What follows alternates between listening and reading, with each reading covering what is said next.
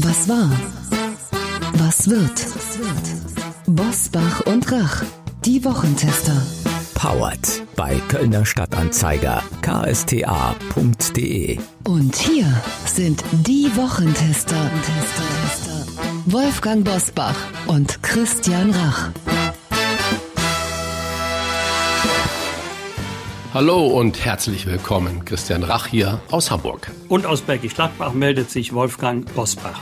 Lockdown Light, Wellenbrecher Shutdown und am Ende sogar knallhart Lockdown und nationale Kraftanstrengung. Das sind neue Begriffe, die wir in dieser Woche gelernt haben. Und was diese Begriffe und die neuen Regeln für unser Leben im November bedeuten, das klären wir heute. Denn spätestens als es in dieser Woche um die Frage ging, ob wir Weihnachten möglicherweise alleine feiern müssen, war klar, die Lage ist ernst, wenn nicht sogar sehr, sehr dramatisch was war, was wird und diese Themen testen wir für Sie in dieser Woche.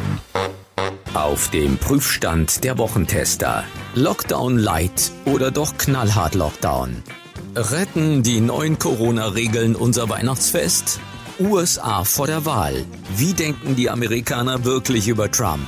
Verschobener CDU-Parteitag. Will die Kanzlerin Friedrich Merz verhindern? Als Gäste begrüßen die Wochentester Ingo Zamperoni. Der Tagesthemenmoderator hat eine amerikanische Familie und war aktuell für eine ARD-Reportage in den USA.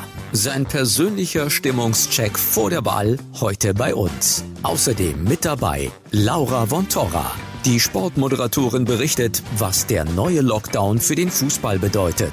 Und Sarah Brasak vom Kölner Stadtanzeiger erklärt den Wochentestern, warum es mehr braucht als den Inzidenzwert, um die reale Corona-Gefahr einschätzen zu können.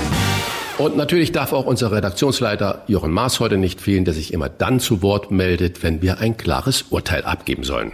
Hallo aus Köln an euch beide und an unsere Hörerinnen und Hörer. Heute mit einem Dankeschön erstmal an alle, die uns zu jeder Folge so zahlreich schreiben und manchmal auch auf etwas hinweisen, dass wir nicht so präzise diskutiert haben, wie es nötig gewesen wäre.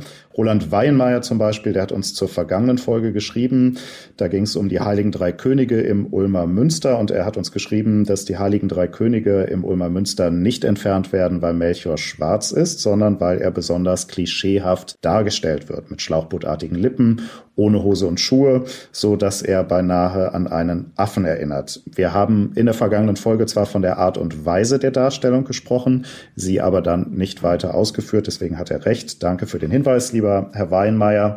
Die Figuren wurden in den 20er Jahren von einem Ulmer Künstler geschnitzt, seit 1992 im Ulmer Münster aufgestellt. Bislang offenbar ohne viel Gegenwind. Heute im Jahr 2020 nimmt man sich nun der Kritik an der diskriminierenden Darstellung an und versichert gleichzeitig, schwarze Menschen an der Krippe soll und muss es auch weiterhin geben. Also das ist nicht der Punkt, um den es da tatsächlich ging. Eine Hörerin aus München, die hat uns auch in dieser Woche geschrieben, Daniela Köster. Sie ist Reiseveranstalterin und verzweifelt an dem undifferenzierten Verdammen des Reisens, so drückt sie es aus, das aktuell quer durch die politische Bank geht. Und Frau Köster schreibt weiter, von Reisen wird pauschal abgeraten, doch dabei werden alle Studien ignoriert, die belegen, dass das Reisen per se nicht gefährlich ist. Das ist eine Aussage, die wir natürlich sehr ernst nehmen, selbstverständlich aber auch recherchieren wollen und diskutieren wollen. Kümmern wir uns in der kommenden Folge der Wochentester in der Woche am nächsten Freitag darum. Doch nun erstmal zu den Themen in dieser Woche. Wie war die Woche? Wolfgang Bosbach und Christian Rach sind die Wochentester. Wochentester. Zuerst äh, Wolfgang Clement und jetzt auch noch Thomas Oppermann. Wolfgang, mich hat diese Nachricht vom Tod, vom plötzlichen Tod vom SPD-Politiker Thomas Oppermann wirklich erschüttert. Also ich habe den immer so strahlend gesehen. Der hatte so ein offenes Gesicht, der war äh, ja unglaublich beredt und hat Positionen äh, bezogen. Und wenige Minuten bevor er ein ZDF-Interview geben sollte, ist er zusammengebrochen und im Krankenhaus leider verstorben. Wolfgang, wir alle wissen, dass auch du nicht gesund bist. Äh, Entschuldigung, diese ganz private, persönliche Frage. Wie fühlst du dich in so einem Moment, wenn man das so mitbekommt? Also in einem solchen Moment, bei einer solchen Nachricht, denkt man wirklich nicht zuerst oder zunächst an die eigene gesundheitliche Lage, sondern man denkt an einen hochgeschätzten Kollegen. Wir waren ja viele Jahre gemeinsam Mitglied des Deutschen Bundestages, wenn auch in unterschiedlichen Parteien und Fraktionen beheimatet, aber in einem solchen Moment hat jede politische Auseinandersetzung zu schweigen. Und äh, ich habe ganz spontan daran gedacht, dass dieser tragische Tod erneut zeigt, dass sich ja unser aller Leben, egal ob wir erkrankt sind oder kerngesund, in Sekunden völlig verändern kann. Lieber Christian, es gehört ja auch zu unser beider Leben, dass wir ziemlich rastlos sind. Thomas Oppermann wollte im kommenden Jahr nicht mehr für den Bundestag kandidieren. Er wurde nur 66 Jahre alt und hat ganz bestimmt noch viel, viel vor. Es gibt ja auch ein Leben nach der Politik. Lieber Christian, sind wir genug auf die Zeit danach, nach unserem Berufsleben, nach der aktiven Zeit vorbereitet? Tja, das ist natürlich äh, eine ganz wichtige, intime Frage. Ich habe vor fast zehn Jahren meine Hauptaktivitäten auf der wirtschaftlichen Seite, Restaurants, Beteiligung an Firmen und so weiter, ganz bewusst heruntergefahren. Ähm, wirklich fast zehn Jahre her. Das heißt, ich war da Anfang 50, Mitte 50. Warum? Ich habe jede Woche 80, 90 Stunden gearbeitet und äh, bin überhaupt nicht irgendwie Burnout gefährdet oder das ist so ein Wort, das bei mir gar nicht vorkommt. Und es war auch keine Entscheidung für Fernsehen oder äh, auch keine Entscheidung jetzt für die Familie, sondern ich habe immer gesagt, es war meine männlichste, meine ganz persönlichste Entscheidung zu sagen, Freunde, ich habe schon für zwei Leben gearbeitet und ich möchte ganz persönlich für mich weniger machen. Wie es so aber ist, wenn man immer voller Ideen und voller Gedanken und voller Fragen, Mensch, warum macht das keiner? Warum äußert sich da keiner? Äh, ist das eine heruntergefahren und das andere hochgefahren. Aber ich muss auch wirklich sagen, ich arbeite eben nicht mehr 80, 90 Stunden in der Woche, sondern wenn es jetzt noch 50 sind oder auch nur mal 40, dann ist es viel und ich fühle mich eigentlich damit schon in einem großartigen Modus und äh, es war mir völlig klar, dass es nicht Gartenarbeit sein kann, die mich dann im Alter erfüllt, dass ich nicht immer nur noch Rosen schneide und die Beete umgrabe, sondern ich bin ein aktiver Mensch, auch geistig aktiver Mensch. Und ich brauche diese Herausforderung. Das heißt, Alternative zu diesem Fulltime-Job, ja, aber nicht mehr körperlich und vor allen Dingen auch in der Addition der Stunden so viel wie vorher diese Signale von diesen tollen Menschen, die dann da so ausgehen. Bumm, macht das. Es kommt nie zur rechten Zeit. Es, man weiß es nicht, was wo wie ist. Das heißt, jetzt intensiv leben und auch mit Genuss leben und trotzdem nicht die Augen verschließen vor der Umwelt, vor den Problemen, die wir haben. Das ist so ein bisschen mein Anspruch. Wie gelingt dir denn das kürzer treten, lieber Wolfgang? Und äh, man hat ja das Gefühl, man sieht dich ständig äh, überall, die Woche irgendwann bei Promi, wer wird Millionär. Wie schaffst du denn das kürzer treten? Also in den ersten zweieinhalb Jahren nach dem Ausscheiden aus dem Parlament hat das Kürzertreten nicht so richtig funktioniert. Seit März funktioniert das ganz gut, aber ausschließlich wegen Corona, also unfreiwillig. Aber ich sage das jetzt mal für uns beide. Das, was wir machen oder was wir in der Vergangenheit gemacht haben, haben wir ja auch gerne gemacht. Und deswegen haben wir auch nicht laufend auf die Uhr gesehen. Genau, das heißt also, ich habe mich nie gestresst gefühlt, aber ich habe immer gedacht, das körperliche Vermögen, das heißt diese Leistungsfähigkeit mit 80, 90 Stunden in der Woche, die ist biologisch gesehen wirklich begrenzt. Und deswegen habe ich auch gesagt, mache auch gerne Yoga und meditiere, um wirklich die Ruhe bei mir zu finden. Und äh, wenn ich Fahrrad fahre, die Stille habe, ich brauche da keine Musik im Ohr. Und äh, das bringt mich da äh, wirklich runter. Und äh, diese Perspektiven zu haben, aktiv zu sein, aber ohne zu müssen, das macht mich äh, wirklich froh. Und zu dir sage ich, und jetzt hast du leider mich noch an der Backe. es gibt Schlimmeres. Ich würde sagen, lass uns starten mit dem Klartext der Woche. Klartext, Klartext. Wolfgang Bosbach und Christian Rach sind die Wochentester. Tester, Tester. Am Ende dieser Woche steht eine nationale Kraftanstrengung, so sagte es die Kanzlerin. Zusammengefasst, den ganzen November ist vor allem Schluss mit lustig, Kneipen und Restaurants sind dicht, kein Freizeitsport und keine Veranstaltungen, Bundesliga ohne Zuschauer, keine Privatreisen und so weiter und so fort. Wolfgang, wie siehst du das? Ist das noch ein Lockdown light oder ist es in Wahrheit schon ein richtiger knallharter Lockdown? In manchen Bereichen ist es kein Lockdown, Stichwort Kindergärten oder Schule. In manchen Bereichen ist es ein Lockdown light, Beispiel Handel. Aber für die Gastronomie, für das Beherbergungsgewerbe ist es ein knallharter Lockdown. Jens Spahn hat in dieser Woche gewarnt, Jetzt entscheidet sich, ob Weihnachten in gewohnter Weise stattfinden kann oder nicht. Lieber Christian, ängstigt so etwas? Der jetzige Lockdown, ob Leid oder knallhart oder Kraftanstrengung, wie immer man das bezeichnet, hat für mich erstmal gar nichts mit Weihnachten zu tun, sondern die gesamte gesellschaftliche Ausrichtung, die wir jetzt da nehmen, die ist entscheidend. Wie beenden wir das Jahr? Wie starten wir in 2021?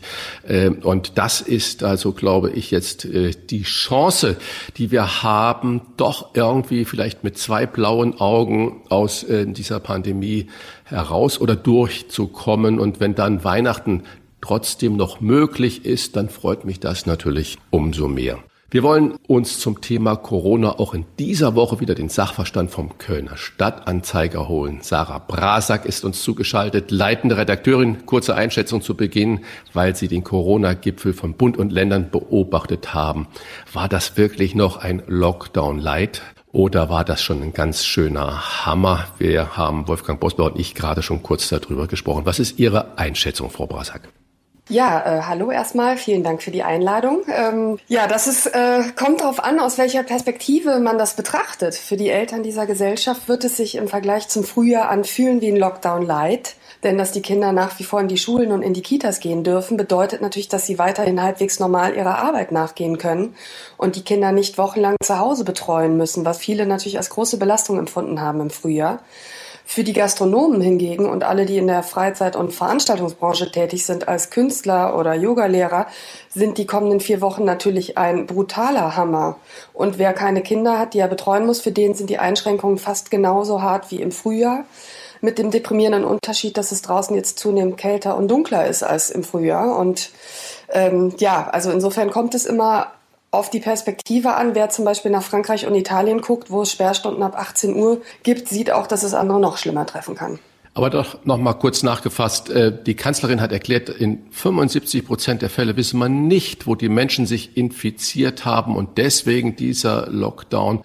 Bedeutet das, dass die Regierung bewusst grob schießt und nicht zielgerichtet. Das kann man durchaus so interpretieren und in der Tat ist die Kritik an den sehr umfassenden Maßnahmen ja auch extrem harsch ähm, Gastwirte oder Theater, die verweisen zu Recht darauf, dass sich bei ihnen laut dem Robert-Koch-Institut in den vergangenen Monaten sehr wenig Menschen infiziert haben und fragen natürlich empört, warum sie dann jetzt schließen müssen. Ähm, das Hauptproblem, so hieß es ja immer, seien private Feiern. Fakt ist aber natürlich auch, dass sich so eine Behauptung nur noch schwer aufrechterhalten lässt, wenn man mittlerweile bei 75 Prozent alle Infizierten schlicht und ergreifend gar nicht mehr weiß, wo sie sich infiziert haben. Und das ist in der Tat ein großes Problem. Man weiß jetzt also gar nicht, stecken sie sich mittlerweile doch doch auch mehr in Restaurants an oder gar im Theater. Und auch wenn die Maßnahmen von Bund und Ländern auf viele hilflos wirken, weil es eben, weil sie eben die große Gießkanne nehmen, ähm, was viele als unfair empfinden, vor allen Dingen Gastronomen, die in den vergangenen Wochen mit sehr viel Geld große Planen vor ihren Restaurants aufgebaut haben, damit die Menschen dort in den kalten Monaten sicher sitzen können. Man muss aber natürlich immer fragen, wer hat die bessere Alternative im Angebot. Ich finde es jedenfalls richtig und wichtig bei aller Kritik, dass Schulen und Kindergärten geöffnet bleiben, weil das bedeutet, dass Bildung weiterhin stattfindet und Eltern weiterhin arbeiten können. Aber für alle anderen ist das ein schwacher Trost, denn bei diesen Maßnahmen wird natürlich vieles über einen Kamm geschoren und einfach vorsichtshalber geschlossen. Und das Wichtigste Wichtigste wird jetzt sein, eine wirklich hinreichende finanzielle Entschädigung für alle, die, die hart getroffen sind. Nicht nur, weil die Menschen, die von diesen Maßnahmen jetzt in ihrer Existenz bedroht sind, diese verdient haben, das auf jeden Fall, sondern auch, weil wir natürlich alle möchten, dass es in Zukunft auch noch Restaurants und Theater in großer Zahl gibt. Sie veröffentlichen im Kölner Stadtanzeiger seit dieser Woche ein sogenanntes Corona-Barometer. Das zeigt nicht nur den Inzidenzwert an. Was bietet dieses Barometer noch mehr und warum nicht nur der Inzidenzwert? Also der Inzidenzwert ist ein Wert, der sich in den vergangenen Monaten durchgesetzt hat als der zentrale Wert, auf den man guckt. Und dann wurden diese Grenzwerte von 35 und 50 festgesetzt, ab denen dann bestimmte Maßnahmen wie Sperrstunden zum Beispiel umgesetzt werden müssen. Aber dieser Inzidenzwert, wir haben dann natürlich auch gefragt, was besagt der überhaupt? Und der wurde ja deswegen festgelegt, weil Gesundheitsämter gesagt haben, ab einer bestimmten Zahl wird es für uns schwierig, alle Kontakte zurückzuverfolgen. Jetzt gab es aber Gesundheitsämter, die gesagt haben, naja, wir könnten eigentlich mehr Zahlen äh, zurückverfolgen äh, und andere, die gesagt haben, wir wären eigentlich schon ab einem Inzidenzwert von 20 überfordert. Uns schien diese Zahl also einigermaßen willkürlich zu sein. Ähm, dazu kam, dass die Menschen konstant in Alarmbereitschaft in Köln waren, als dieser Inzidenzwert auf die 35 zuging, dann als er auf die 50 zuging, als auf die 100 zuging. Und bei uns mehrten sich einfach die Fragen von Leserinnen und Lesern, die gesagt haben, Moment mal, aber es wird ja auch viel mehr getestet als im Frühjahr. Ist das dann nicht ganz normal, dass wir höhere Infiziertenzahlen haben? Oder sie haben gefragt, ja, wie viele Intensivbetten sind denn eigentlich belegt? Ist das nicht auch ein wichtiger Wert? Wie viele müssen stationär behandelt werden? Sind es junge oder alte Leute, die infiziert sind? So, und deswegen haben wir uns gesagt, wir können unseren Leserinnen und Lesern eben nur ja, ein möglichst umfassendes Bild geben, wenn wir mehrere Zahlen angeben und die Leser dann in der Lage sind, das in ein bestimmtes Verhältnis zu setzen. Und das tun wir in diesem Corona-Barometer. Aber Frau Brasak, wenn wir ja wissen, dass zum Beispiel die Krankenhauseinlieferung aufgrund von Corona und dann nicht jeder, der ins Krankenhaus kommt, geht gleich auf die Intensivstation, aber die dann daraus folgende Intensivstationen ebenfalls noch äh, kommen, mindestens zwei Wochen brauchen oder zehn Tage bis zwei Wochen brauchen, nachdem man die Infektion festgestellt hat, dann sind doch das eigentlich richtige Zahlen, äh, weil das, wenn wir jetzt heute 16.000 Infizierte an einem Tag in Deutschland haben, und mag ich mir gar nicht vorstellen, wenn da nur 10 Prozent ins Krankenhaus müssen, äh, wie es dann in zwei Wochen aussehen würde. Insofern ist es doch ein richtiges Handeln. Oder sagen Sie, die Politik müsste auch weniger die Neuinfektionen im Blick haben und dafür viel lieber die groben Zahlen? Also in der Tat ist es ja so, dass man sagen muss, der Blick auf die anderen Zahlen, der trägt ja nicht zur Entwarnung bei. Ja, also es ist ja so, wir hatten in der Tat in den vergangenen Monaten eine Zeit, wo wir gesagt haben, jawohl, die Intensivbetten sind kaum belegt von Corona-Patienten, stecken sich vor allem jüngere Patienten an. Wenn man jetzt aber alle Zahlen, die wir in unserem Corona-Barometer auch anzeigen, sich anguckt, zum Beispiel auch das Verhältnis von positiven zu negativen Tests, ja, wo der Prozentwert stetig ansteigt, aber auch die Zahl der Intensivbetten, kann man sagen, ja, gibt keinen Anlass zur Entwarnung. Ja? Also der Inzidenzwert ist zwar nur ein Wert, aber die anderen Werte sind auch besorgniserregend. Und die Intensivmediziner schlagen auch deutlich Alarm in Köln, in Hamburg und anderswo. Und insofern ist es absolut richtig, dass man was tun musste. Deutschland besteht ja nicht nur aus diesen fünf großen Städten, sondern wir haben ja die meiste Bevölkerung auf dem Land leben, wo auch die medizinische Versorgung eben nicht so optimal gewährleistet ist wie in Köln, Hamburg, Berlin oder München.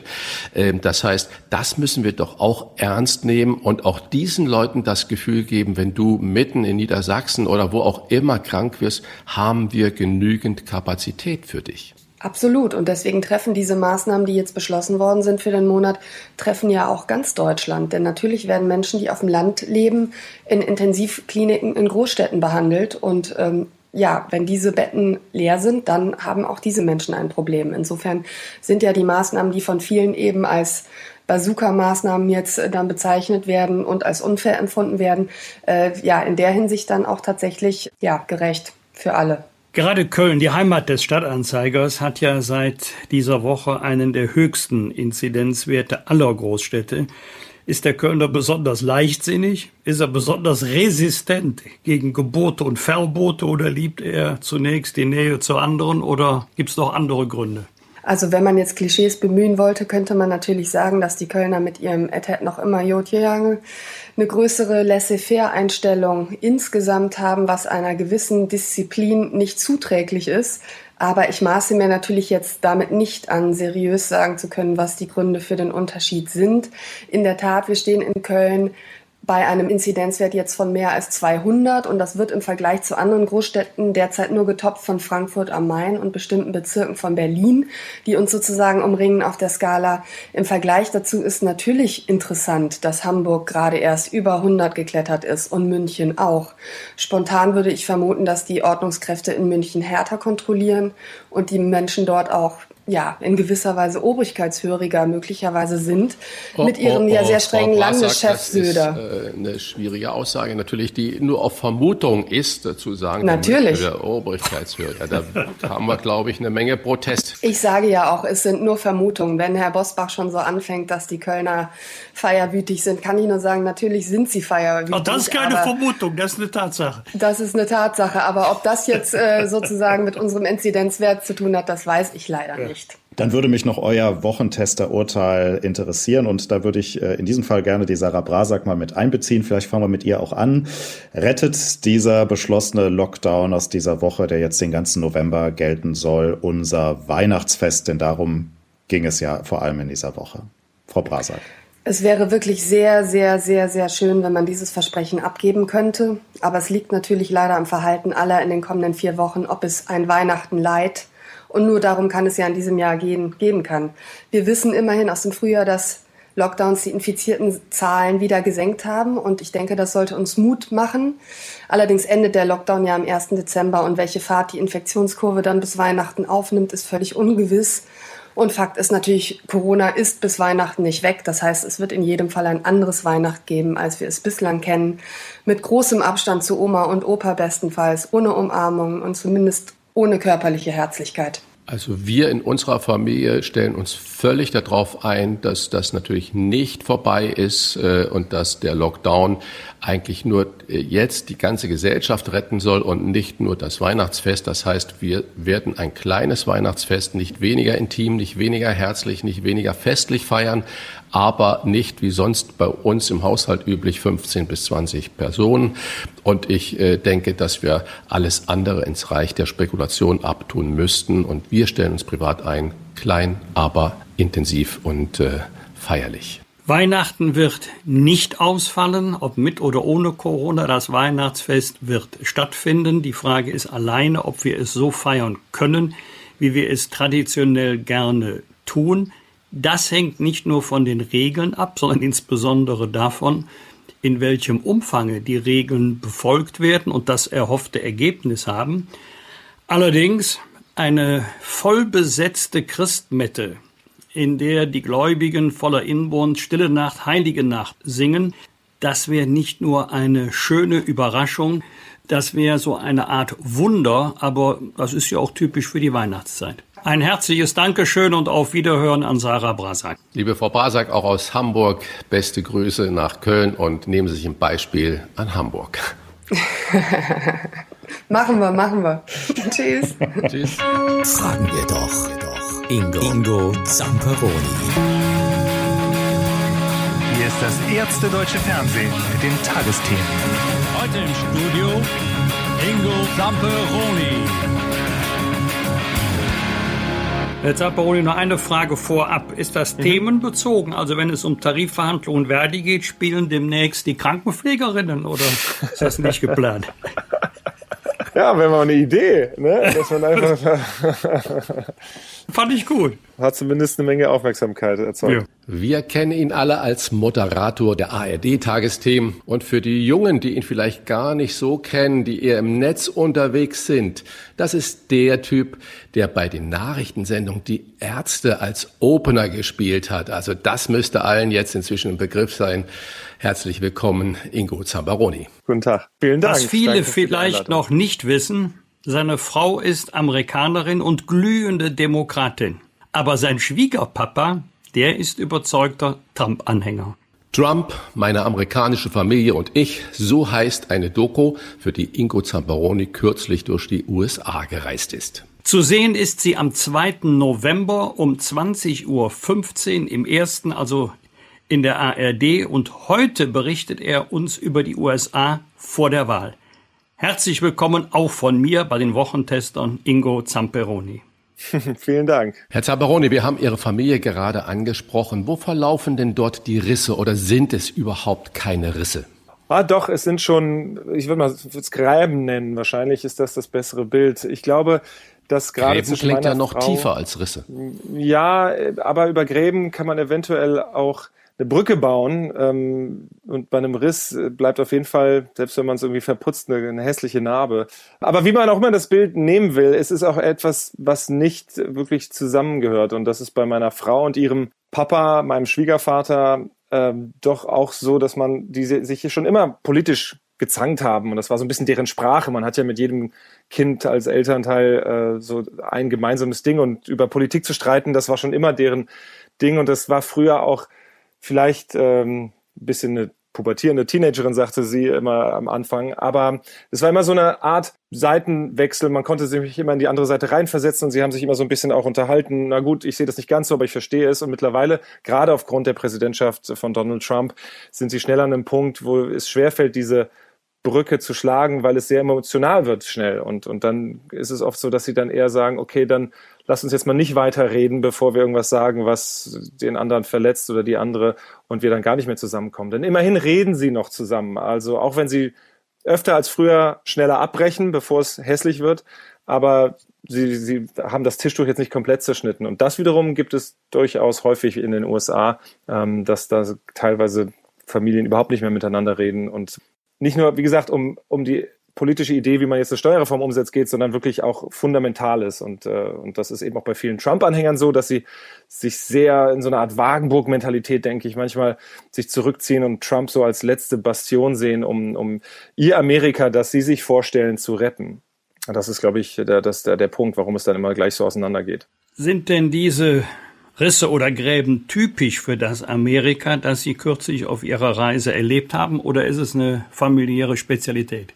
Nee, gar nicht. Also das äh, findet sich in ganz vielen Familien so. Das ist keine eigene Art, sondern ich glaube, was man nicht vergessen darf, ist, dass die USA nicht so dastehen, wie sie jetzt dastehen, wegen Trump nur, sondern nur weil sie schon eher gespaltener und auseinandergerissen waren, konnte jemand wie Trump Präsident werden, der nämlich die eine Seite nur bedient hat und das hat gereicht vor vier Jahren. Ob es diesmal reicht, mal sehen. Das ist, wird auf jeden Fall knapper, als wir uns das hier in Deutschland vorstellen können oder mögen.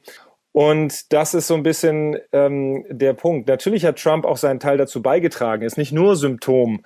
Die USA haben jetzt nicht gerade ähm, sich zusammengerauft unter diesem Präsidenten, weil er ja auch so polarisiert und dadurch die Spaltung vorantreibt. Aber egal wer gewinnt am 3. November, ich glaube, damit wird es nicht vorbei sein dann. Das wird weiter ein, ein gespaltenes Land bleiben. Das hat man natürlich auch ein bisschen aufgrund dieser Wahlarithmetik, dass man nur zwei Seiten hat. Also man hat nur die Republikaner oder die Demokraten und, und dann ist man quasi gezwungen, ähm, in die eine oder andere Richtung zu wählen, ähm, weil es ja eben keine Möglichkeiten gibt, eine andere Partei oder eine koalitionsstrategische äh, Wahl zu treffen, sondern A oder B. Und wenn bei einer Seite etwas ist, was einem wichtig ist, sei es Abtreibungsgegner, die sagen, wir brauchen Konservative an der Macht, oder sei es auf der anderen Seite Progressivere, die sagen, wie die Bernie Sanders-Anhänger, wir brauchen unbedingt Universitäten, die auch kostenlos sind für Menschen und sowas, dann macht man sein Kreuz auf der Seite, auch wenn vieles in dem Paket, nenne ich es mal, einem nicht zuspricht. Ich erinnere mich noch genau daran, als äh, Barack Obama vor seiner Wahl als Präsident auch in Berlin war. Und da haben die Menschen, ohne hm. dass sie ihn wirklich kannten, zugejubelt.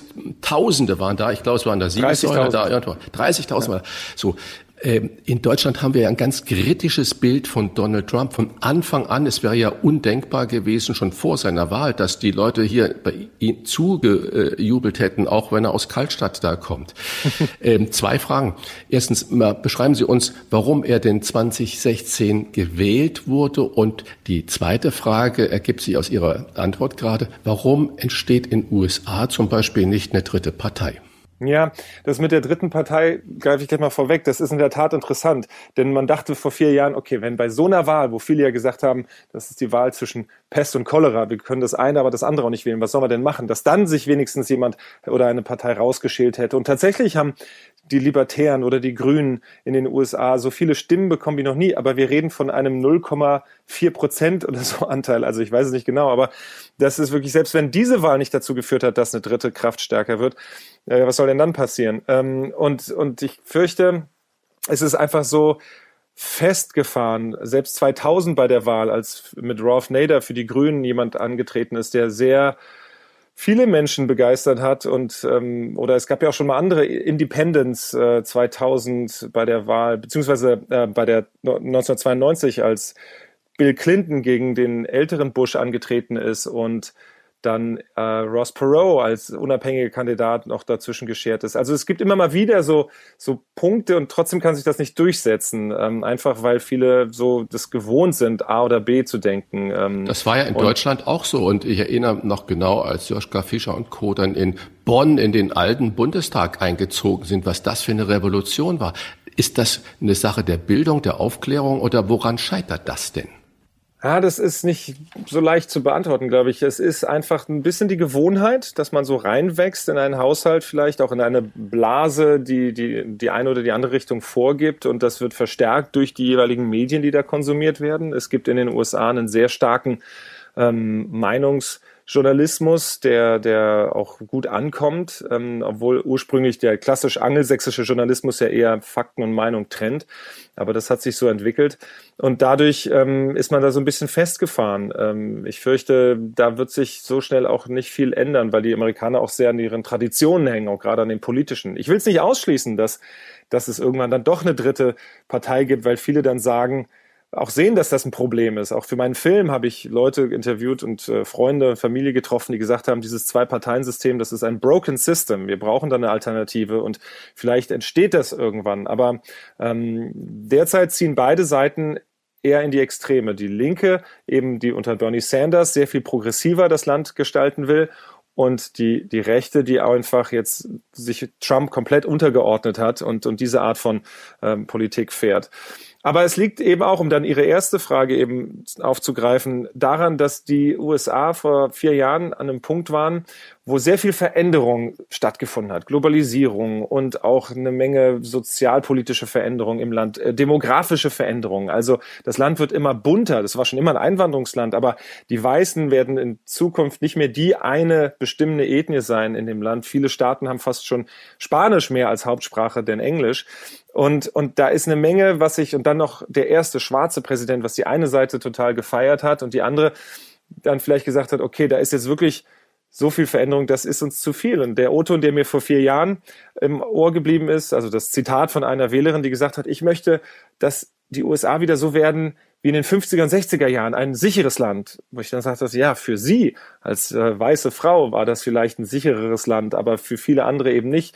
Diese Richtung haben viele gewählt damals, die gesagt haben, denn auch mein Schwiegervater, mein anderer Schwiegervater, ich habe ja noch einen Stiefschwiegervater, der ist Schwarzer und der sagt auch in dem Film, für viele war damals Make America Great Again eigentlich die Botschaft Make America White Again. Da spielt auch so ein gewisser Rassismus wahrscheinlich auch rein.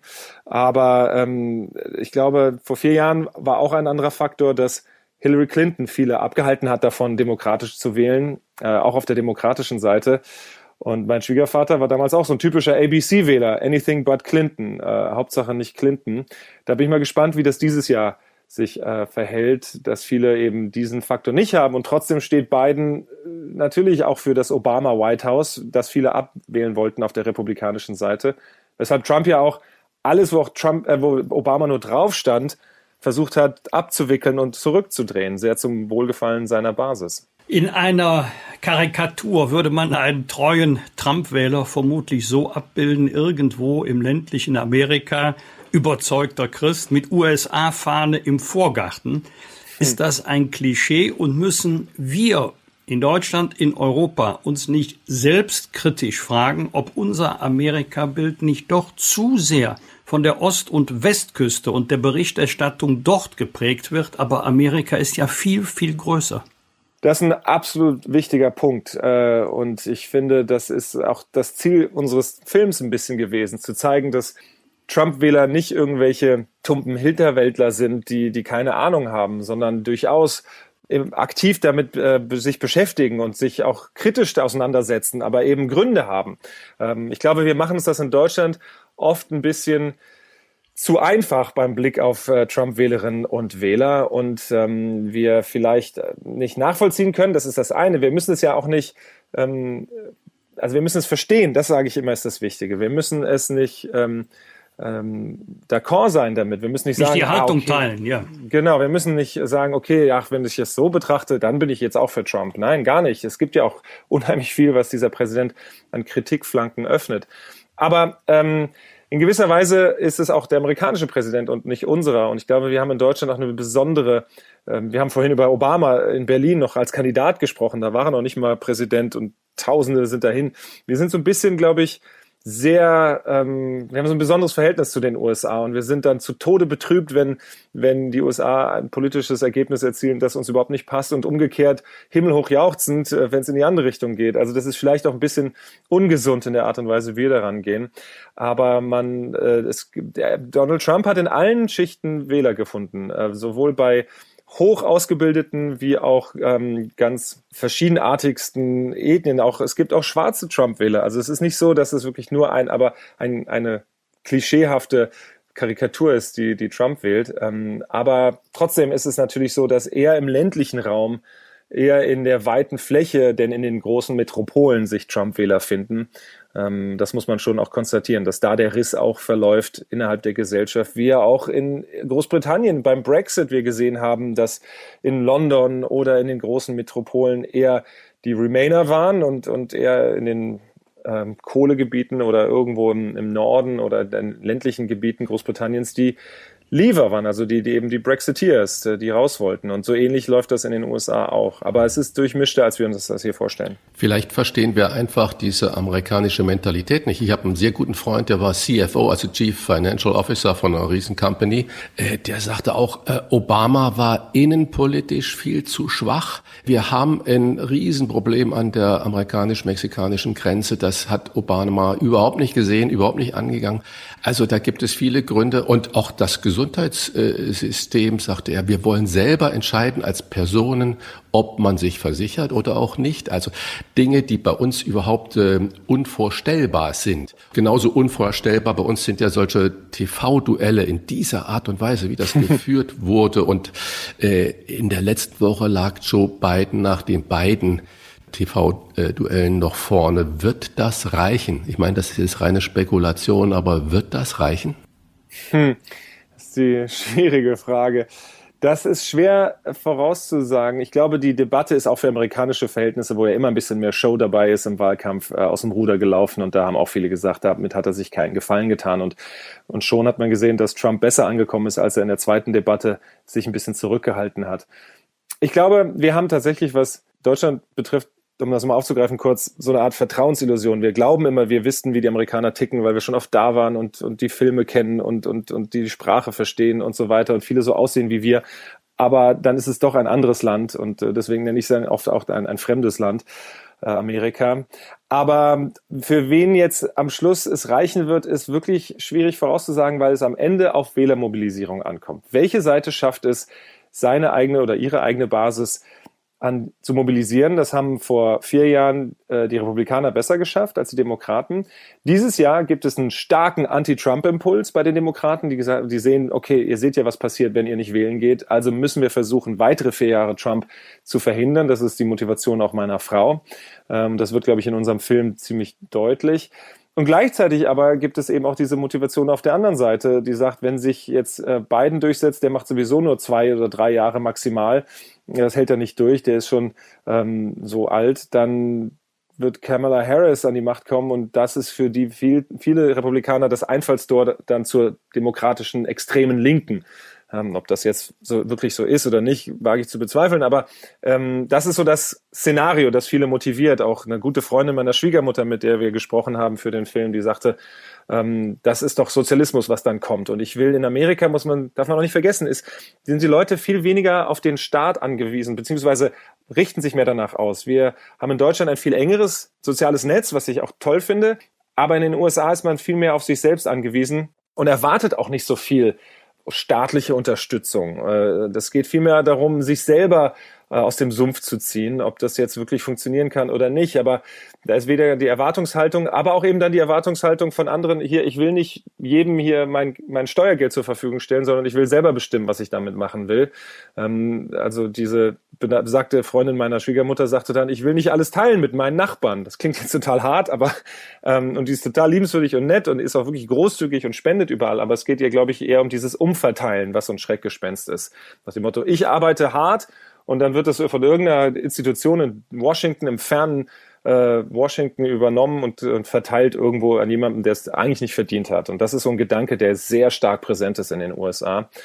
Und in diesen, da verlaufen die Gräben und da kommt es selbst drauf an. Was spannend ist zu sehen, dass eine riesige Wahlbeteiligung ähm, schon stattgefunden hat. Also es könnte der Rekord vom letzten Mal, da haben glaube ich 136 Millionen Amerikaner gewählt. Ich glaube, diesmal werden 150 Millionen prognostiziert. Das kann natürlich auch einerseits damit zu tun haben, wer zur Wahl steht, weil viele sagen, wir wollen Trump abwählen. Es kann aber auch sein, dass diese vielen Briefwähler jetzt schon auch dem republikanische Wähler sind, die jetzt schon wählen. Das sind ja oft eher ältere, die dann sagen, ich will nicht am Wahltag mich in eine Schlange stellen, in ein enges Wahllokal. Ich habe Angst vor Corona und vor der Pandemie und deswegen wähle ich jetzt schon mal. Also es ist so ein Unsicherheitsfaktor, der eine Prognose wirklich schwer machen lässt und deswegen ähm, wage ich keine. Ich glaube nur, also wenn ich mich jetzt festlegen müsste, glaube ich, also ich habe mal 51 zu 49 Prozent würde ich sagen, dass Trump es doch wieder schafft. Aber es kann auch ein Erdrutsch-Wahlsieg für Biden rauskommen. Das ist echt schwer zu sagen. Ihrer Einschätzung nach hat die Corona-Erkrankung Donald Trump eher genutzt oder geschadet? Und noch eine Frage. Das wissen wir aus der historischen Erfahrung vieler Wahlkämpfe. Die Auseinandersetzung mit dem politischen Gegner findet natürlich immer statt. Problematisch wird es für Kandidaten, wenn die eigenen Leute zweifeln. Haben Sie denn mhm. festgestellt, dass es immer mehr zweifelnde Republikaner gibt, die der Auffassung sind, vielleicht ist Donald Trump doch nicht der richtige Präsident für mein Land? Es gab jetzt im Wahlkampf, kamen einige auf. Es gibt dieses Lincoln Project, wo Republikaner eben Wahlkampf gemacht haben gegen Trump. Ähm, während dieser vier Jahre allerdings haben sich die Republikaner in der großen Mehrheit hinter ihren Präsidenten gestellt, weil auch eine Menge republikanische Punkte durchgebracht worden sind. Ich sage nur drei Richter am obersten Gerichtshof im Supreme Court ähm, installiert in dieser Zeit. Die größte Steuerreform seit Ronald Reagan, ähm, ein Rückzug aus multilateralen ich sag mal, Verabredungen, die manchen nicht geschmeckt haben, ein konfrontativerer Kurs gegenüber China, der auch von vielen Republikanern und auch gar nicht zu Unrecht, glaube ich, ähm, in gewisser Weise, was das Wirtschaftsverhalten zwischen China und dem Rest der Welt, ähm, also sei es bei Patentrechten oder anderen Sachen, dass er, was Trump das mal angegangen ist. Ähm, das sind alles Punkte, die, die vielen Republikanern gefallen haben. Und natürlich, wenn die Macht im Weißen Haus verankert ist, da muss man sich das schon mal gut überlegen als Republikaner, ähm, ob man dann gegen die eigene Seite losgeht. Das ist gerade bei verschiedenen Vorwahlen manchen auf die Füße gefallen und viele haben sich da nicht getraut, ähm, sich groß gegen den Präsidenten zu stellen, weil eben auch viele seiner Fans das gut finden, so wie er das macht. Das Erstaunliche ist ja bei Trump, egal was in diesen vier Jahren passiert ist, und man könnte wirklich, also von angefangen vom Impeachment bis zu eben ähm, den ganzen Sachen, den Aussagen gegenüber anderen Ländern, Shithole Countries nur als Zitat. Ähm, trotz all dieser Sachen ist seine Umfragebilanz, also seine Umfragewerte, die waren die ganze Zeit von Anfang an bei 40 Prozent circa einzementiert. Da, da gab es keine großen Schwankungen nach oben und nach unten. Die waren halt auf einem niedrigen Niveau. Also so, glaube ich, niedrig hat noch nie ein First-Term-Präsident begonnen. Normalerweise hat man ja zumindest ein bisschen über 50 Prozent, so ein bisschen mehr als die Mehrheit ähm, auf seiner Seite und dann nutzt sich das über die Jahre ab. Aber das hat sich nicht verändert, diese, diese Basis. Die sind ihm da treu ergeben, weil sie das eben auch richtig finden, wie er ihre Botschaft und ihre Sichtweise bedient hat. Vielleicht ähm, wird es auch. da, glaube ich, nicht viele geben, die, die, die abweichen. Ich habe auch wenig getroffen, die gesagt haben, ah, es hat mir leid getan, ähm, dass ich ihn gewählt habe. Vielleicht auch deswegen, gestern Abend hatte er eine Wahlkampfveranstaltung in Phoenix und da ging er auf die Bühne, so wie man ihn kennt in seiner Bewegung, und sagt, I'm Clark Kent. Und wenn man weiß, Clark Kent, das ist der Superman, also wirklich aus dem Comic heraus. I'm Superman, hat er dann gesagt. Und my name is Clark Kent und I will make America great again. Das hat er ja wirklich versprochen. Und äh, ich glaube, die Washington Post hat mal addiert die ganzen Unwahrheiten, äh, die er so erzählt hat. Sie haben gerade schon auch, dass wir andere Staaten typiert hat, äh, angesprochen. Wenn er in Deutschland was zu sagen hätte, ich sage mal als Bundeskanzler oder sonst was, Hätte er zurücktreten müssen, äh, würde ich so behaupten. Äh, warum ist das in den USA nicht so? Warum lässt man ihm Clark Kent, Superman, das alles durchgehen?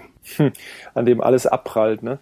Ähm, ja, ich glaube, ja, wir sind in Deutschland deutlich nüchterner, was den Politikbetrieb angeht.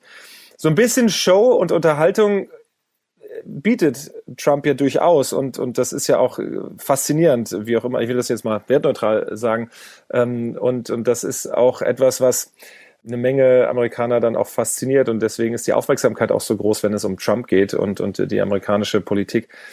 Aber in der Tat ist das ein großes Problem. Was passiert, wenn man niemanden mehr zur Rechenschaft ziehen kann? Kein Politiker würde vieles von dem überlebt haben, was Trump sich geleistet hat.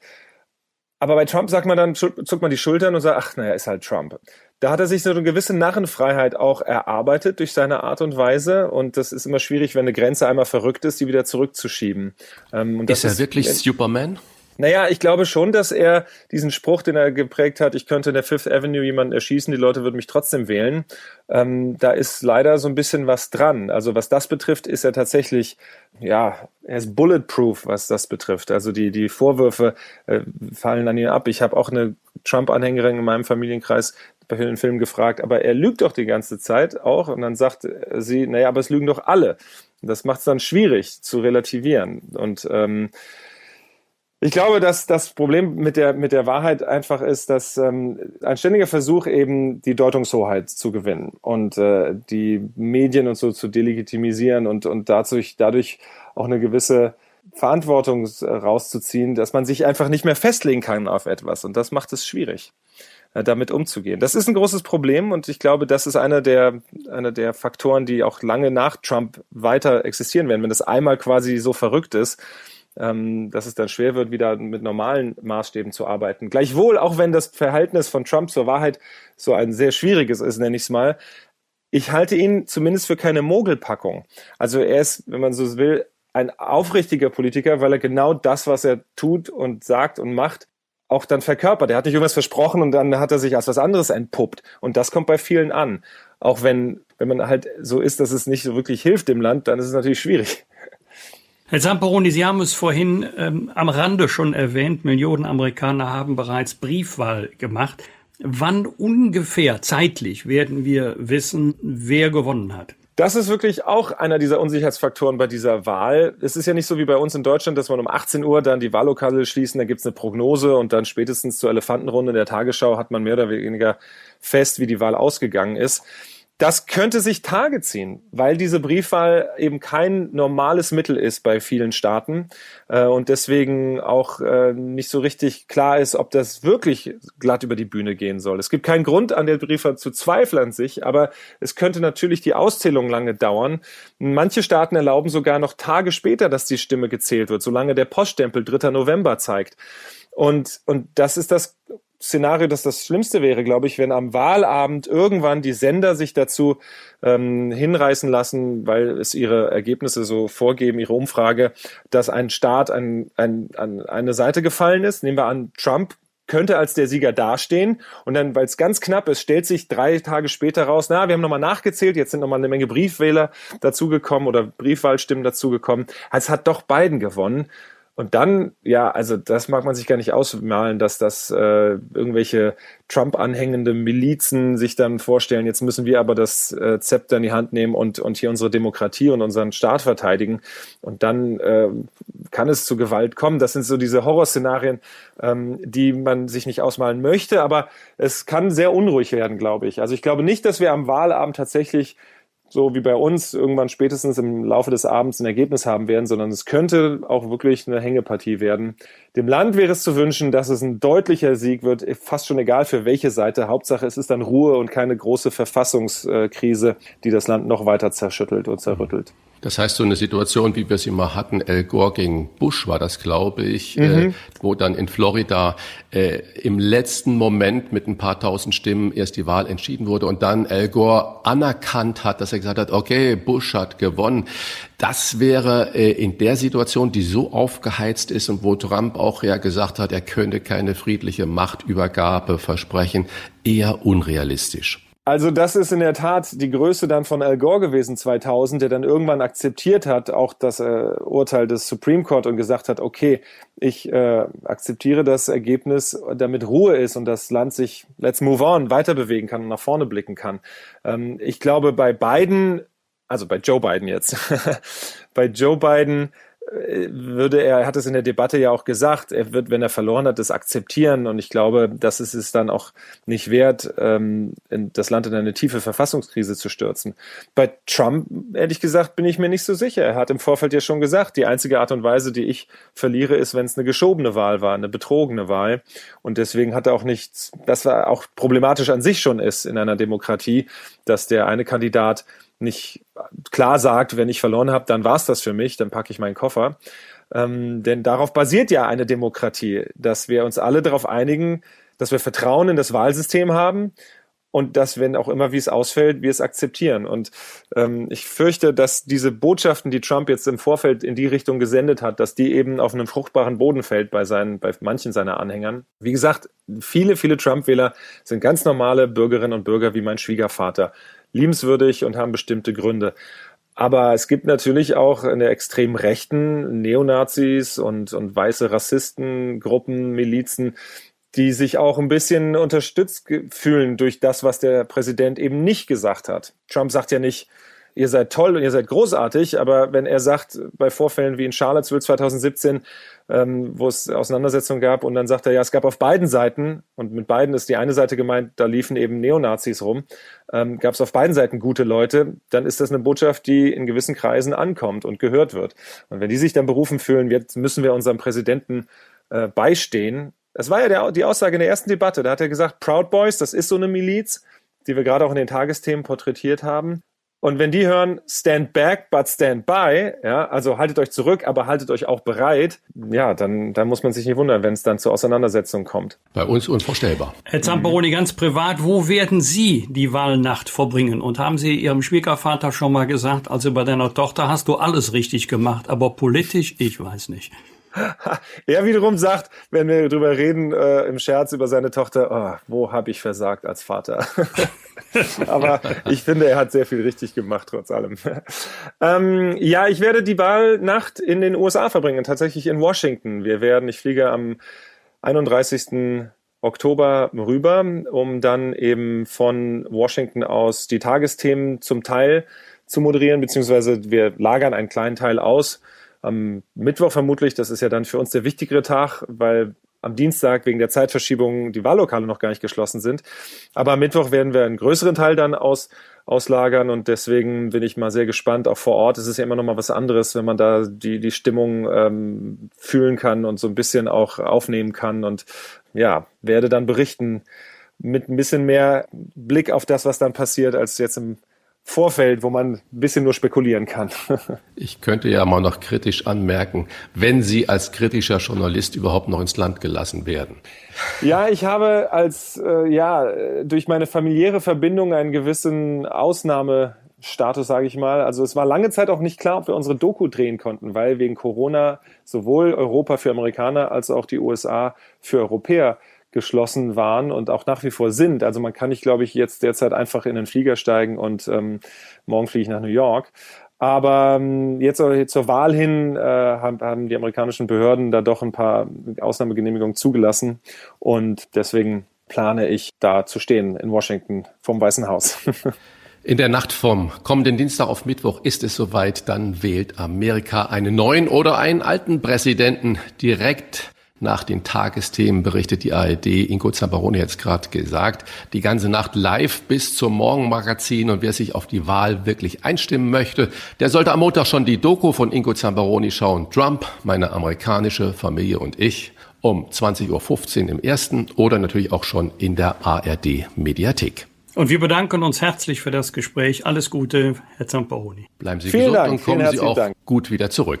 Ja, danke sehr. Was war's war? Wolfgang Bosbach und Christian Rach sind die Wochentester. Wochentester. Deutschland fährt zum zweiten Mal runter mit einem klaren Signal der Kanzlerin. Alles, was Freizeit und dem Vergnügen dient, wird als erstes untersagt. Die Bundesliga spielt ja seit Wochen ohnehin meist vor leeren Rängen, doch jetzt steht fest, allen Hygienekonzepten der Liga zum Trotz werden wir auf absehbare Zeit keine Zuschauer mehr im Stadion haben. Darüber wollen wir sprechen mit RTL Sportmoderatorin Laura von Torra. Herzlich willkommen. Hallo. Liebe Laura, die Bundesliga-Saison 2021 endet ja offiziell im kommenden Mai, glaube ich. Wenn du jetzt den zweiten Lockdown siehst, wie groß ist denn deine Sorge, dass wir überhaupt keinen deutschen Meister küren können, weil die Bundesliga irgendwann den Spielbetrieb ganz einstellen muss? Ich glaube, ähm, dass äh, die Bundesliga wirklich gezeigt hat, dass sie ein äh, tolles Konzept erstellt haben, wie es möglich ist, den Spielbetrieb am Leben zu halten. Natürlich müssen auch die Vereine, die Mitarbeiter, die Spieler sich alle einschränken, so wie wir das alle in der Gesellschaft gerade tun müssen. Aber trotzdem bin ich aus deutscher Sicht, kann ich sagen, sehr stolz auf äh, die DFL, äh, insbesondere Christian Seifert, äh, wie sie dieses Thema angegangen sind und äh, wie sie versucht haben, das Beste daraus zu machen. Und im Prinzip äh, gilt es jetzt, das Gleiche wieder zu tun. Ja, das ist Mist. Ja, ich habe auch wieder Spiele moderiert, wo zumindest mal drei, vierhundert äh, Fans mit im Stadion waren und selbst die haben schon geholfen. Und auch ich finde es blöd, äh, jetzt wieder in einem Studio zu stehen und nur ins Stadion zu schalten und keiner ist vor Ort. Aber so ist es nun mal. Ähm, besondere Zeiten erfordern besondere Maßnahmen und da ist auch äh, die Fußball-Bundesliga nicht vorgefeilt. Deswegen alles okay. Äh, wir versuchen das Beste draus zu machen und ich glaube schon, dass wir einen deutschen Meister küren werden. Während einer sechswöchigen Testphase durften zum Beispiel in Nordrhein-Westfalen bis zu 20 Prozent der Plätze in Stadien belegt werden. Bei hohen Inzidenzwerten mussten die Ränge allerdings leer bleiben. Trotzdem hatte man auch zuletzt den Eindruck, dass jede Stadt macht, was sie will. Hattest du diesen Eindruck auch? Ah, den Eindruck hatte ich nicht. Liegt vielleicht aber auch daran, dass ich natürlich auch, ich habe viel gearbeitet, auch äh, während äh, der ganzen Zeit jetzt, in so einer Art äh, Blase lebe. Ne? Das heißt, ich bewege mich zwischen zu Hause, Fernsehstudio oder auch mal in einem Stadion werde ähm, fast alle drei, vier Tage auch getestet. Äh, mein Mann ist Fußballprofi, der wird alle drei Tage getestet. Das heißt, wir fühlen uns so als unser kleiner Zwei-Mann-Haushalt ähm, relativ sicher und sind da auch sehr äh, fast vorbildlich unterwegs, dass wir versuchen, äh, uns so einzuschränken, dass wir arbeiten gehen können, dass wir trotzdem niemanden gefährden und dass wir so gut es geht versuchen, uns zu schützen. Deswegen kann ich dazu eigentlich gar nicht so viel sagen, dass, ähm, dass das Gefühl hatte, jeder macht, was er will. Alles, was ich miterlebt habe bei Fernsehproduktionen, bei Stadiongängen, ist sehr darauf geachtet worden, dass man die Abstände einhält, dass man immer Maske trägt, was gerade für uns Frauen, äh, wenn wir dann geschminkt sind und vor die Kamera sollen, blöd ist, aber es geht halt nicht anders. Und äh, ich kann nur sagen, dass in dem Dunstkreis, in dem ich mich bewege, ähm, alle sich sehr, sehr vorbildlich verhalten haben. Wenn ich jetzt das, was du gerade gesagt hast über die DFL, Hygienekonzept und so weiter, natürlich auch vergleiche mit der Gastronomie, wo ich so viele tolle Kollegen kenne, die viel Geld investiert haben in Luftreiniger, in Abstandsregelungen, in Plexiglasscheiben und in, natürlich auch in dem ganzen formalen Kram wie Adressen aufnehmen und so weiter, äh, wird damit zweierlei Maß gemessen. Die Kollegen müssen schließen, die Hotels müssen schließen und äh, Fußball darf gespielt werden. Ist es richtig, dass wir jetzt eine bundeseinheitliche Regelung dafür haben? Richtig oder falsch, das kann ich jetzt nicht beantworten, aber ich bin total bei dir, dass ich es nicht verstehe, warum ähm, gerade die Gastronomen, die eben sich vorbereitet haben, die viel investiert haben, in, und ich kenne, ich lebe hier in Köln, ich kenne ganz viele Restaurants, äh, wo ich äh, tagtäglich hingehe, die wirklich da Tische rausgestellt haben oder versucht haben, die Tische und, und Plätze durch Plexiglasschreiben zu beschränken, ähm, die, die Kellner, die Abstand halten, die äh, Masken tragen das kann ich, um ehrlich zu sein, nicht so wirklich verstehen, warum die jetzt wieder schließen müssen. Äh, ich habe es auch erlebt, dass ich irgendwie beruflich unterwegs war und was passiert ist, dass ich in einer Hotelbar oder in einem Hotelrestaurant sitze, da alles vorbildlich funktioniert und dann gibt's aber die Sperrstunde und alles nimmt sich irgendwie nach 23 Uhr Getränke mit aufs Hotelzimmer und sitzt da dann mit vier, fünf Leuten zusammen. Das ist ja auch nicht Sinn und Zweck der Sache. Deswegen habe ich immer so gedacht, gefühlt besser, man lässt die Bar noch eine Stunde offen und da können alle gesittet und geregelt und unter den nötigen Vorschriften zusammensitzen. Deswegen äh, fehlt mir da so ein bisschen das Verständnis, aber ob das jetzt nun richtig oder falsch ist, das kann ich natürlich leider nicht beantworten und sagen. Ja, aber du sagst ja gerade was mit den Schließungszeiten und die gehen alle nach Hause. Es geht ja in der Gastronomie äh, das Riesengespenst um, äh, dass wir im neuen Jahr 30, 40, 50 Prozent Pleiten haben werden und mit Sicherheit kommt die große Schockwelle des Zuschließens äh, im neuen Jahr. Kannst du dir vorstellen, dass ein Bundesliga-Verein oder die gesamte Bundesliga bankrott gehen kann? Ja, das ist schwierig. Die komplette Bundesliga. Man kann ja jetzt so, so wenig vorhersagen. Was, was mich so ein bisschen stört, ist ähm, die Vereinsverantwortlichen, die immer wieder davon reden, dann ist der Fußball kaputt. Das stimmt natürlich nicht, weil das Fußballgeschäft ist dann vielleicht kaputt, das auch über Jahre durch äh, Berater, durch äh, Manager von Bundesliga-Vereinen aufgeblasen wurde. Das ist vielleicht kaputt, aber der Fußball an sich, der wird nie kaputt sein, weil selbst wenn es der Bundesliga an den Kragen geht und den ganzen anderen Ligen in Europa, äh, wird es nach der Pandemie natürlich wieder ganz schnell sehr gute Sportler geben und sehr gute Fußballer und viele Vereine, die sich organisieren. Also das Spiel an sich ist nicht kaputt, sollte es soweit kommen, ist vielleicht das sehr, sehr aufgeblasene Fußballgeschäft, und da meine ich nicht nur die Bundesliga, sondern natürlich auch die ganzen anderen Ligen, äh, ist das vielleicht kaputt. Beim Revierderby Dortmund gegen Schalke waren am vergangenen Wochenende 300 Zuschauer. Du hast vorhin nett gesagt, selbst die haben sich gut bemerkbar gemacht, haben für etwas Stimmung gesorgt, aber wäre es nicht angesichts des Risikos konsequenter und sinnvoller in allen Stadien bei der jetzigen Regelungslage generell auf Zuschauer zu verzichten? Äh, ja, definitiv. Da war ich aber auch schon, also bevor wir überhaupt darüber gesprochen haben, ob jetzt wieder Zuschauer ins Stadion kommen oder nicht, da bin ich oft der Meinung, entweder äh, alle oder keiner. Also es kann nicht sein, dass in einem Stadion 6000 sitzen und in dem anderen irgendwie 100. Ähm, ich finde, da, da sollten dann schon. Union Berlin war gut Betrieb, da waren einige tausend. Ja, ne? genau. Äh, da sollten dann schon irgendwie für alle äh, die, die gleichen Regeln ähm, gelten. Ich habe äh, vor ein paar Tagen ein, äh, ein Interview von Herrn Zorg gehört, der gesagt hat, nachweislich ist es so, dass es bei allen Zuschauern, die es jetzt gab in den Bundesliga-Stadion, sich äh, äh, kaum Leute infiziert haben oder fast gar keiner infiziert hat, weil eben durch das sehr vorbildliche Hygienekonzept der Fußball-Bundesliga äh, und dadurch, dass man sich natürlich auch draußen aufhält in einem Stadion, man viel mehr Abstand halten kann.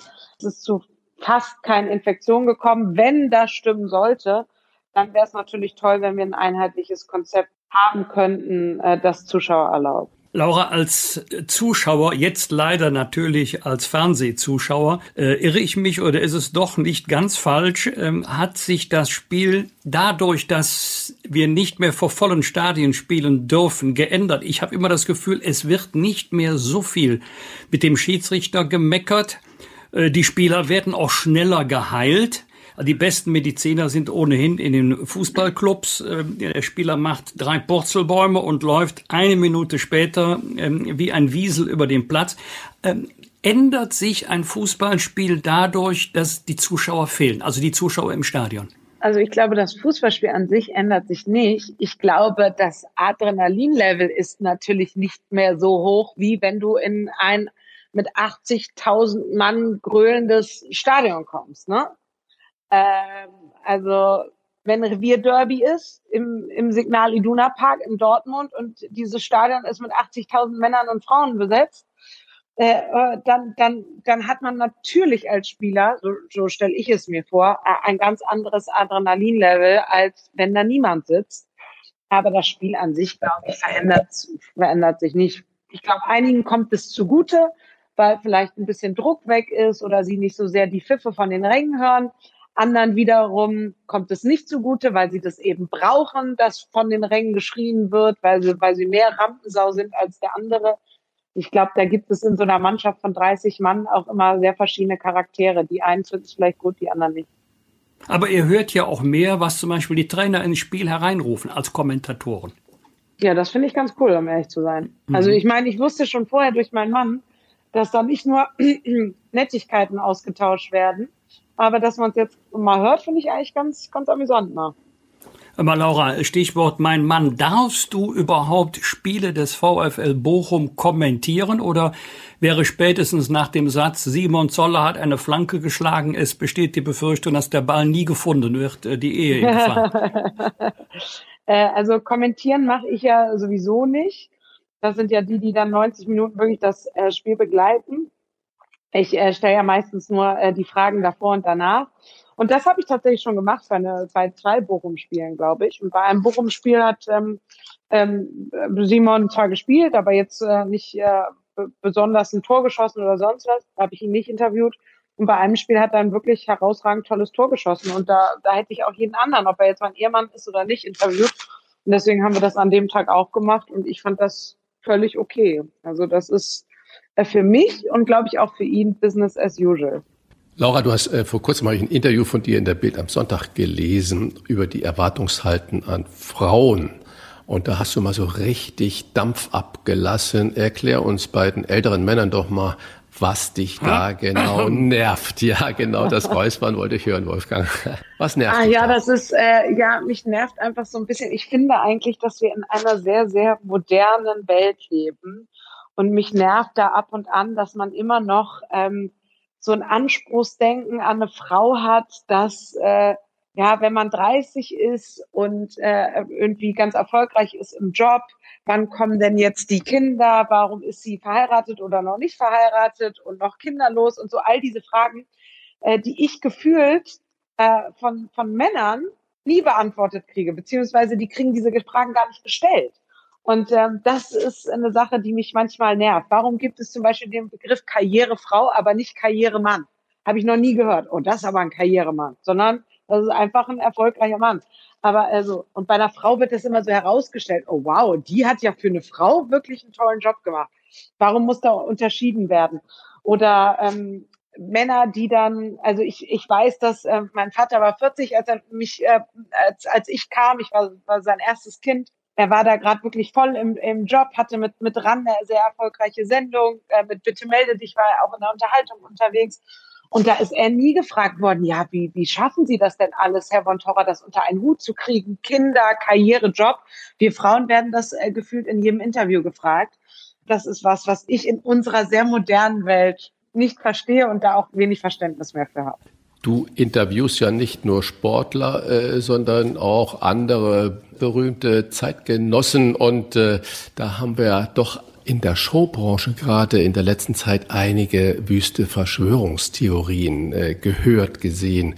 Du hast ja den äh, Neustart von Michael Wendler für RTL mit einer großen Show begleitet. Was war denn da dein Eindruck? Warum reißt denn so jemand äh, wie der Wendler das mit einem Post, also mit ein, zwei Äußerungen ein, was er sich so mühsam aufgebaut hat? Also ich muss sagen, dass ich auch ähm, sehr äh, geschockt war und ich habe diesen Auftritt von dem Manager von Michael Wendler äh, von Markus Krampe bei, bei Pocher gefährlich ehrlich äh, gesehen und fand das auch für die Kürze der Zeit sehr gut aufgearbeitet. Olli hat da die richtigen Fragen gestellt und man hat richtig gesehen, wie traurig, ratlos, menschlich enttäuscht ähm, der Herr Krampe auch war und ist von, von seinem Klienten Michael Wendler. Und der hat immer wieder gesagt, dass er glaubt, dass er, dass er krank ist oder dass er zu leicht zu beeinflussen ist. Und ähm, ich denke irgendwo auch, dass das passiert sein muss, denn so wie ich ihn erlebt habe, und ich habe ihn in der Sendung erlebt und nochmal fünf Minuten danach. Also ich, ich kann da nicht wirklich was zu sagen, aber so wie ich ihn erlebt habe, war er ein sehr netter, freundlicher, zuvorkommender Mensch, der natürlich durch verschiedene Situationen in seinem Leben auch schon viel erleiden musste und abbekommen hat. Aber ich habe ihn da wirklich als sehr freundlichen Menschen erlebt und ich glaube, er war da einfach gerade für diese Verschwörungstheoretiker ein sehr, sehr leichtes Opfer und das äh, tut mir echt leid. Aber dass wir das nicht gut finden, ist, ist natürlich, steht außer Frage. Ne? Also die Fraktion ist auf einem völlig falschen Weg unterwegs. Äh, Laura, du hast die aktuelle Staffel Grill den Hensler, die sonntags um 20.15 Uhr bei Vox läuft, vor Studiopublikum aufgezeichnet. Wie groß war oder ist deine ganz persönliche Angst vor einer Infektion? Um mich selbst mache ich mir nicht allzu große Sorgen, wenn ich ehrlich bin. Ich habe äh, eine Ärztin in der Familie, da fühlt man sich sowieso schon mal ein bisschen sicherer. Die kann mir immer alles ganz gut erklären, ist da auch sehr deeskalierend und kann einen super beruhigen und so. Ich habe natürlich panische Angst, Angehörige von Risikogruppen anzustecken, Angehörige meiner Familie, die vielleicht schon ein bisschen älter sind oder gesundheitlich nicht mehr so fit oder auch auf einer Produktion jemanden. Also ähm, da habe ich äh, viel größere Sorge, als äh, das äh, mich selbst erwischt. Ist es richtig, dass du den ersten Lockdown im Frühjahr in Spanien selbst erlebt hast und, und wie hast du den empfunden? Äh, nee, den habe ich nicht in Spanien erlebt. Ich war, ich war hier in Deutschland. Ich habe äh, am 11. März mein letztes Spiel vor Publikum moderiert in Glasgow. Leverkusen, volle Hütte, also volle Stadion und bin nach Hause geflogen, habe dann noch zwei Tage Grill den Hensler aufgezeichnet. Danach musste auch die Produktion Corona-bedingt abgeblasen werden. Und dann war ich ab Mitte März bis Mitte April, Ende April in der häuslichen Quarantäne, im Lockdown. Und dann ging es ja mit der Bundesliga langsam wieder los. Und dann war ich bis Ende Juni auch in Deutschland und habe dann den kompletten Juli in Spanien bei meinem Vater verbracht, der ja da halbjährig lebt. War schon alles ein bisschen lockerer. Äh, wir haben natürlich das große Glück, dadurch, dass mein Vater dort lebt in Spanien, haben wir natürlich unser eigenes Haus dort und deswegen konnten wir da auch sehr bedacht zwar mal essen gehen. Gut, aber du hast ja schon deinen Papa gerade erwähnt, der ja. da die Hälfte des ja die Hälfte des Jahres in Spanien verbringt und äh, da sage ich, wir haben deinen Papa am Sonntag in unserer gemeinsamen Sendung Grill den Hensler als Überraschungsgast dabei und er hat ein Dessert gemacht und dein Gesicht werde ich nicht vergessen, als er da um die Ecke kam. Also äh, das war großartig und auch noch in dieser Sendung ist äh, Dieter nur der letzte Woche unser Gast hier im Podcast war. Ah, schön, und ja. danke Laura. Vielen Dank, Jungs. Sonntag 20.15 Uhr Vox. Es kocht für Sie Laura von Torra. Vielen Dank, dass du heute zu Gast warst. Danke. Bleibt gesund. Ja auch. Rauf und runter. Wolfgang Bosbach und Christian Rach sind die Wochentester. Tester, Tester. Wir geben Ihnen an dieser Stelle unsere ganz persönliche Bewertung über das, was wir in dieser Woche gut oder auch schlecht fanden. Daumen hoch oder Daumen runter, klare Urteile sind gefragt. Lieber Wolfgang, was war in dieser Woche dein Aufreger? Daumen hoch oder Daumen runter? Also Daumen runter für den türkischen Präsident Erdogan, der offensichtlich nicht verstanden hat, dass in Frankreich, so wie bei uns in Deutschland auch, die Politik die Presse weder dirigiert noch zensiert und Daumen rauf für die vielen tapferen Gastronomen und Hoteliers, die in ganz schwierigen Zeiten, und die werden ja jetzt im November tendenziell noch schwerer, als sie ohnehin schon waren, tapfer durchhalten. Und was hat dich in dieser Woche besonders bewegt, Christian? Was mich wirklich aufgeregt hat, war eine Untersuchung, die lief so ein bisschen unter dem Radar. Man hat äh, Hühnerprodukte getestet in ganz Europa. Hühnerzucht äh, wie ist die Qualität des Fleisches. Und da kam heraus, dass 60 Prozent, man stelle sich diese Zahl vor, 60 Prozent mit äh, Antibiotika wirklich verseucht ist. Und das hat in der Konsequenz die Folge, dass es uns nicht mehr gelingt, die multiresistenten Keime auszumerzen, gerade im Krankenhaus. Das heißt, da werden Produkte benutzt, die man sonst bei schwerkranken Menschen nur als letzte Waffe nochmal einsetzt an Antibiotika und dagegen äh, entwickeln wir wirklich Resistenzen. Und das ist natürlich brutal und die Geflügelzuchtindustrie hat nichts Besseres zu tun, als weiter abzuwiegeln und zu verhindern, dass man da andere Standards äh, setzt und sowas. Das finde ich also unglaublich und das verschlägt mir die Sprache. Und äh, was war wirklich das Gute? Äh, ich hatte eine kleine schalterne Konferenz mit vielen, vielen Gastronomen und da war eine Kernaussage des äh, CEO, des Vorstandsvorsitzenden der, der Rind-Gruppe, der sagte, wir Gastronomen, wir wollen keine Almosen vom Staat, wir wollen nur Bedingungen haben, die uns ein Überleben sichern, weil wir sind alle unglaublich kreative Unternehmer, wir haben die Power und wir arbeiten eben diese 80, 90 Stunden in der Woche, um den kleinen Betrieb, den großen Betrieb, wie auch immer, zum Erfolg zu führen. Und wir brauchen Mittel, die den Staat kein Geld kosten, zum Beispiel eine Änderung des Insolvenzrechts, äh, was den Überschuldungstatbestand angeht. Das sind ganz konkrete, wunderbare Vorschläge, wo ich leider aus der Politik nichts höre an Kommentar von Olaf Scholz, unserem Finanzminister. Aber ich sage, dass diese Leute sich so zu Wort melden und einen Brief nach dem anderen auch an die Kanzlerin schreiben. Jetzt war Brief Nummer 18 schon unterwegs. Das finde ich ganz großartig. Daumen hoch, dicke Bretter müssen wir langsam bohren. Jetzt die Woche im Schnelldurchgang mit weiteren Top-Themen und klaren Standpunkten. Die CDU verschiebt die Entscheidung über ihren neuen Parteivorsitzenden ins kommende Jahr. Und Friedrich Merz reagiert harsch. Die Corona-Pandemie sei ein Vorwand.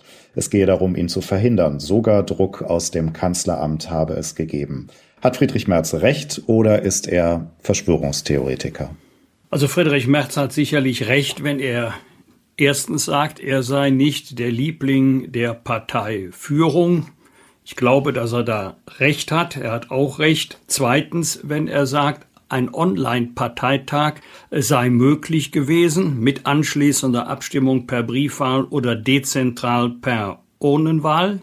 Aber jetzt kommt meine Kritik. Es gab ja gute Gründe, über die haben wir ja schon in diesem Podcast gesprochen, den Parteitag in Stuttgart abzusagen, ihn zu einem späteren Zeitpunkt digital oder analog nachzuholen. Und wenn Friedrich Merz sagt, seine Umfrageergebnisse seien doch seit langer Zeit stabil sehr gut, dann hat er auch recht. Aber dann muss er auch einen späteren Parteitag, vielleicht zu Beginn nächsten Jahres, als Kandidat nicht fürchten. Und ich glaube nicht, dass er sich mit dieser harschen Kritik wirklich einen Gefallen getan hat.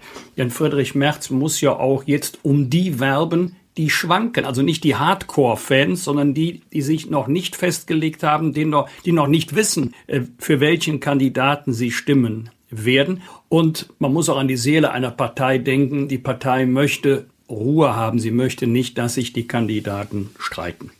Ja, ich würde gerne drei Punkte so dazu sagen ähm, oder vier Punkte.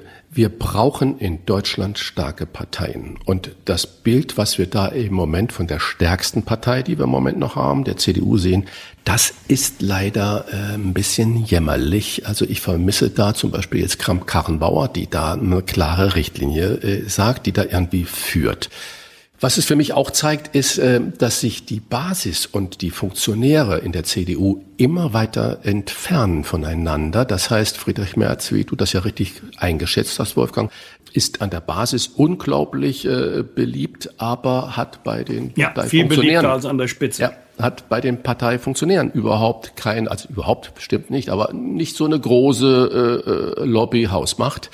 Äh, das erachte ich für bedenklich. Und wenn ich jetzt CDU-Führung wäre, würde ich genau, äh, unabhängig jetzt von Friedrich Merz, darüber nachdenken, weil nichts ist zerstörerischer für eine Partei, wenn sich die Funktionäre, das Funktionärstum von der Basis den Leuten, die sie eigentlich repräsentieren wollen, entfernt. Das war der erste große Punkt. Der zweite Punkt, ich weiß nicht, ob man sich jetzt den amerikanischen äh, Kommunikationswegen bedienen sollte, sprich Twitter und da solche Tiraden machen, wie wir es scheinbar von Trump gewohnt sind jetzt schon. Und äh, ich hoffe nicht, dass es auch in der deutschen Politik ein zunehmendes äh, probates Mittel wird, äh, sich so zu äußern, ohne ähm, ein größeren Kontext dafür zu wählen, weil in diesen paar äh, Zeilen, die man da bei Twitter hat, äh, kann man eigentlich nur Parolen raushauen, Headlines raushauen.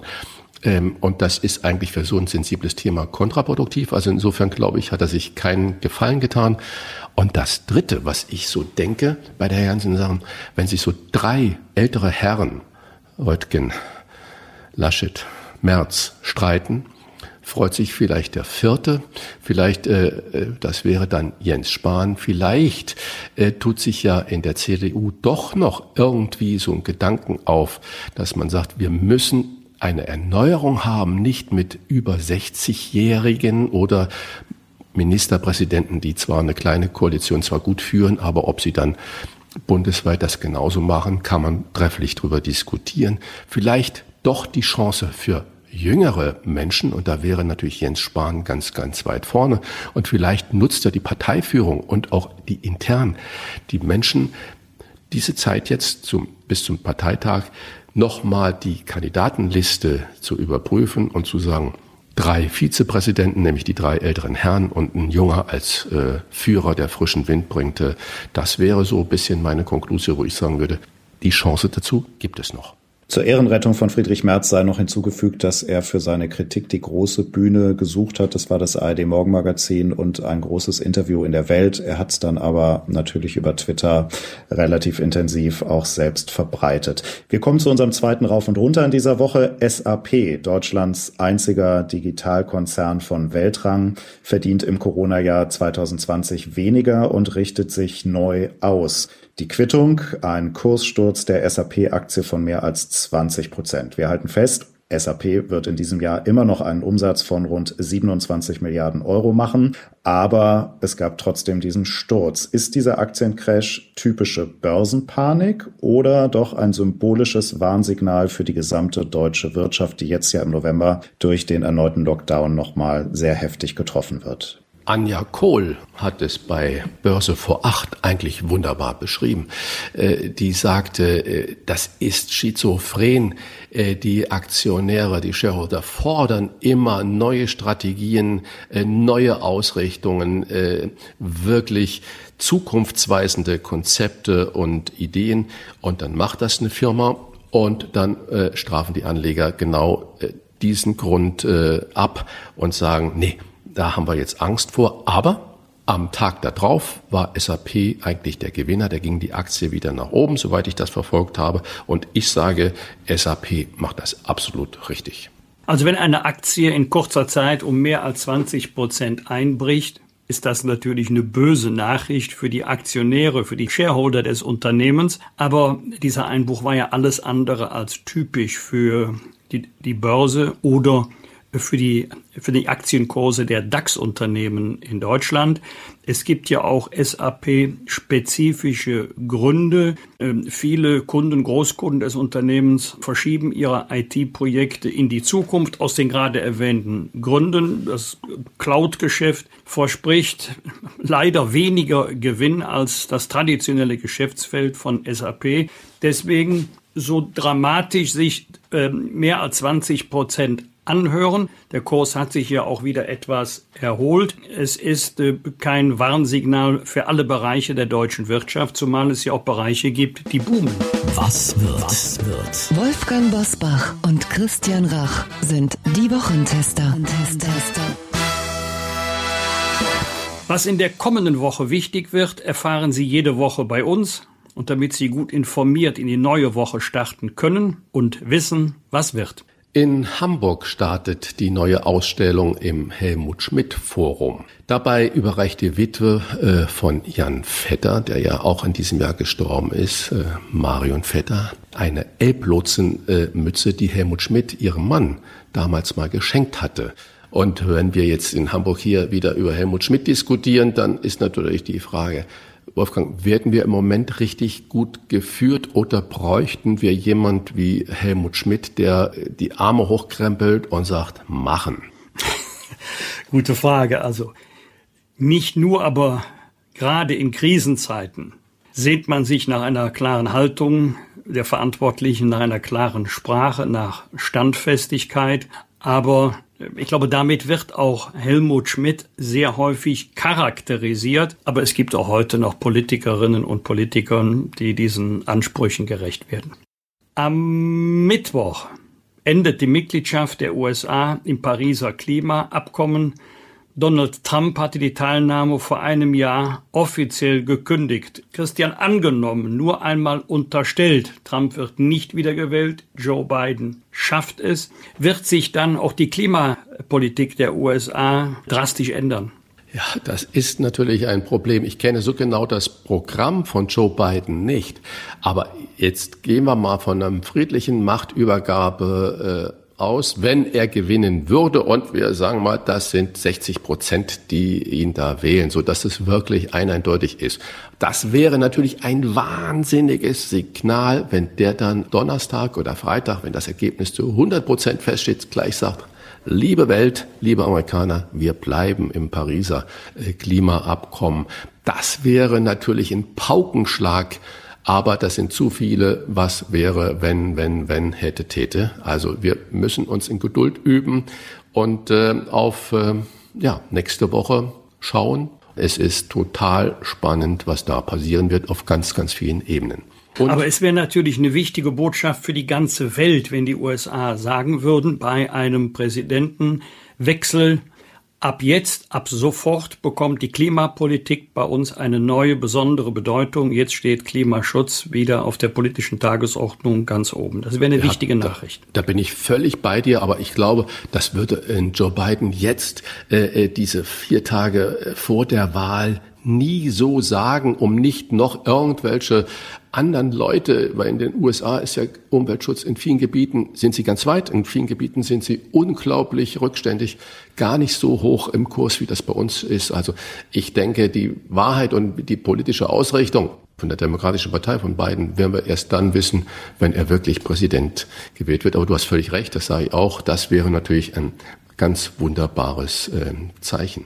So, und wir haben ja bereits mit Ingo Zamparoni ausführlich darüber gesprochen. In der Nacht zum Mittwoch unserer Zeit wird in den USA gewählt. Das wird natürlich selbstverständlich auch ein Thema bei uns in der kommenden Woche sein. Also es wird spannend. Es geht hier spannend weiter mit ganz tollen Gästen und natürlich mit Meinung. Das war die fünfte Folge der Wochentester. Wenn Sie Kritik, Lob oder einfach nur eine Anregung für unseren Podcast haben, dann schreiben Sie uns bitte auf unserer Internet- oder auf unserer Facebook-Seite. Die Wochentester.de Fragen gerne per Mail an kontakt@diewochentester.de. Und wenn Sie uns auf einer der ganzen Podcast-Plattformen abonnieren und liken, freuen wir uns natürlich ganz besonders. Danke für Ihre Zeit. Wir testen auch, wie gesagt, kommenden Freitag gerne wieder die Woche für Sie, Punkt 7, mit ganz spannenden Themen. Und ich sage einfach, bleiben Sie gesund und schalten Sie uns wieder ein. Alles Gute, bis zur nächsten Woche. Was war? Was wird? Wolfgang Bosbach und Christian Rach sind die Wochentester. Ein maßgenau Podcast. Powered bei Kölner Stadtanzeiger ksta.de.